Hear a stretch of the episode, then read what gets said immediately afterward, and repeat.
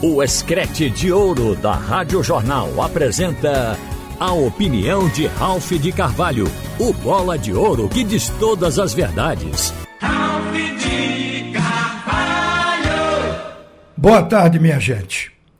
Eu vou falar a respeito das últimas 24 horas do futebol de Pernambuco, mas antes eu quero citar ainda esse impacto da morte de Roberto Queiroz, porque a gente continua recebendo aqui mensagens do país inteiro. Mas teve uma mensagem que me chamou a atenção, porque como é que uma pessoa deficiente visual ela acaba conhecendo cada pedacinho do gramado, a característica do jogador, e ela vê o jogo com a transmissão com a voz do narrador. Então, nesse momento, entre as mensagens de condolência, veio uma do, que o Domingos Sávio enviou, que vocês vão ouvir aqui agora. Mas antes eu quero dizer também que uma coisa que alegra o coração do comunicador é que esse mundo de gente, ela tem uma intimidade com a pessoa que fala todo dia com ela que narra o jogo para ela, que faz as reportagens, todo esse trabalho feito por uma equipe, esse trabalho ele é consumido por esse torcedor que o recebe no radinho de pilha, no celular, em casa, no trabalho ou na rua, no carro andando, e ele cria uma ligação com esse comunicador e cria também uma intimidade é como se ele estivesse conosco todos os momentos e nos conhecesse aqui pessoalmente. Isso é uma coisa que nos agrada saber que esse elo existe, que esse canal está aberto entre nós e você que está ouvindo. Essa intimidade familiar, eu vou colocar assim, foi uma coisa que a gente voltou a ferir agora, nesse caso de Roberto, e que isso deixa certo de que essas pessoas que nos ouvem são de fato os nossos amigos íntimos. É uma coisa interessante e que deixa a gente certamente conhecendo mais desta relação. Agora, ouçam aí o depoimento. Como é que um deficiente visual, uma pessoa que não vê o jogo, como é que ele vê através do narrador? Trouxe uma das vozes que era a luz dos cegos nos estádios com a sua narração e descrição, inclusive as brincadeiras que ele tirava com os atletas, nos dava a oportunidade de enxergar coisas que vocês com os olhos enxergavam e nós cegos não enxergaríamos. Tinha muita coisa que o nosso Roberto falava, às vezes até em tom de brincadeira com o atleta, que trazia um pouco de informação para a gente que não enxerga. Um abraço aí, Ralph, forte, fortaleza aí para a família Jornal do Comércio. Pois é, vocês ouviram aí. Agora vamos falar do futebol. Gente, nessas 24 horas, a gente viu o esporte apresentar o seu treinador. Chegou de volta aqui alguém que a gente já conhece, do trabalho, é, porque esteve no esporte, é a segunda vez dele. Então está chegando o Claudinei Oliveira. O Claudinei fez uma, uma entrevista de apresentação muito interessante. E principalmente com a saída de Lisca, algumas coisas que deixaram o torcedor magoado. A fala dele eu acho que agradou o torcedor. Antes a gente já tinha dito que agradou a diretoria, a forma com que ele se referiu ao esporte que conhece, e ele próprio acabou de dizer aí, no que o João Vitor colocou no há poucos instantes, de que ele está voltando mais maduro, mais experiente, com mais conhecimento para dirigir o esporte agora do que esteve em 2018.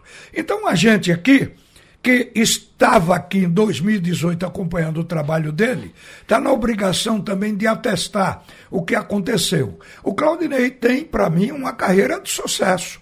Ele botou, ganhou o título catarinense com o Havaí, botou o Havaí no acesso à primeira divisão e depois saiu. Agora veja o que acontece normalmente com o treinador.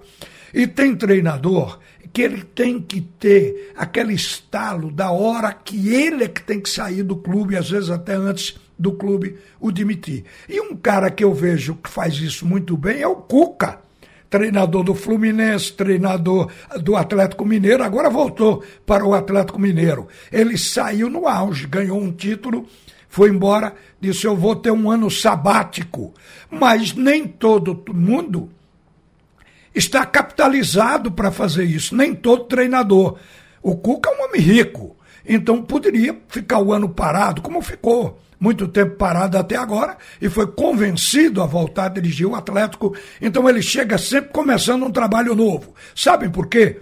Porque um treinador, às vezes ele monta o time, com esse time ele conquista o campeonato, seja do estado ou um campeonato regional, ele obtém sucesso, aí os jogadores começam a sair, começam a repor, o clube precisa de dinheiro, vende aqueles que ele revelou tirando da base e vai enfraquecendo o time. Daqui a pouco ele começa a ter maus resultados e aí o futebol brasileiro ele tem uma cultura. É pelo número de derrotas que o treinador é demitido. Então chegou o limite, ele é mandado embora. E ninguém avalia que ele levou o time ao título, que ele classificou o time, que ele estava com a equipe jogando bem, mas que a equipe foi sendo desmontada sutilmente. Sai um agora, o substituto não corresponde, já fica deficiente ali, mas foi um só, daqui sai outro, daqui a pouco é outro time. E o treinador dança. O que é capitalizado pode dar uma do Cuca. Eu vou para o meu ano sabático. Então, quem não é tem que ficar trabalhando, precisa de dinheiro. Então isso é importante. Agora, voltando aqui ao ano de 2018, quando o Claudinei dirigiu aqui o esporte. O Claudinei saiu do esporte pedindo para sair. Ele saiu numa situação de queda. O time estava com oito partidas sem ganhar e ele se encabulou e foi embora. Mas e antes disso, o que é que tinha acontecido? É isso que o torcedor precisa saber, precisa lembrar. Quando ele chegou, estava na terceira rodada do campeonato. Ele, até a, até a Copa do Mundo, porque isso foi em 2018, teve a Copa, então ele ficou até a Copa. Na hora da Copa, teve que parar um mês ali treinando e muitas coisas aconteceram. Então vamos dividir os períodos. Eu coloquei até aqui para me lembrar de como aconteceu com a chegada do Claudinei. Ele simplesmente pegou o esporte e levou para a sétima colocação até a parada da Copa. O que convenhamos, com os recursos do esporte, com dificuldade financeira que já estava apresentando em 2018 ele levar a um sétimo lugar é brigar na parte de cima da tabela de um campeonato nacional de primeira. Então, ele estreou na terceira rodada contra o Paraná e o esporte ganhou o jogo fora de casa por 2 a 1 um. Depois enfrentou Bahia. Vê a sequência dele. Claudinei no comando. O Claudinei, o diretor de futebol, vice-presidente de futebol, era. Desculpe. O Guilherme Beltrão que tinha sido convocado pelo presidente na época para tirar o esporte de uma crise de vestiário. O, o, o esporte estava criando grupinhos internamente. Claudinei estiver nos ouvindo, ele vai acompanhar o que ele viveu intimamente. Então, o Beltrão foi quem trouxe o Claudinei. Chegou com ele e entrou como homem forte do esporte, porque o momento não era bom. Então, Claudinei ganhou do Bahia no segundo jogo e perdeu para o Cruzeiro. Depois ganhou do Palmeiras de 3 a 2 e foi um jogo no Allianz Parque, lá em São Paulo. Eu acho que muita gente lembra desse jogo, foi emblemático derrotar o Palmeiras, que o Palmeiras sempre foi grande, desde o dia que começou, que foi inaugurado. Agora, o esporte venceu o Atlético Mineiro em 2018, 3 a 2 Esse jogo foi o último jogo de Anselmo, um monstro sagrado do meio-campo do esporte. O esporte não sabe o que perdeu. Quando a Selmo saiu, é que o rombo e o buraco ficou no meio campo do esporte. Então ele já passou a não ter a Selmo. Mas o esporte seguiu. Aí teve um empate com o Internacional em 0 a 0 depois ganhou do Atlético do Paraná, depois perdeu no Vasco e teve um empate com o Grêmio. Aliás, empatou com o Internacional e com o Grêmio de Porto Alegre. Aí veio é, um empate com o Corinthians e a parada para a Copa do Mundo. O que é que aconteceu?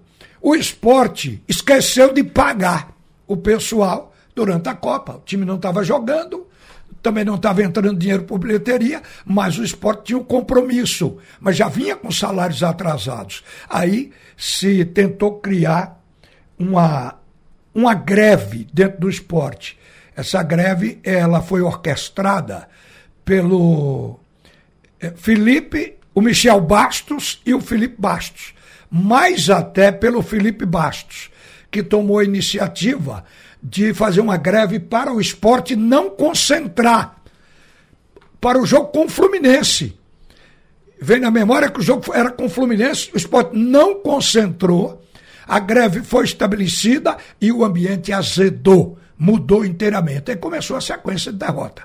Consequentemente, derrota e empate, mas não tinha vitória. E foi quando o Claudinei pediu o boné e sentiu que se ficasse ali não ia acontecer nada.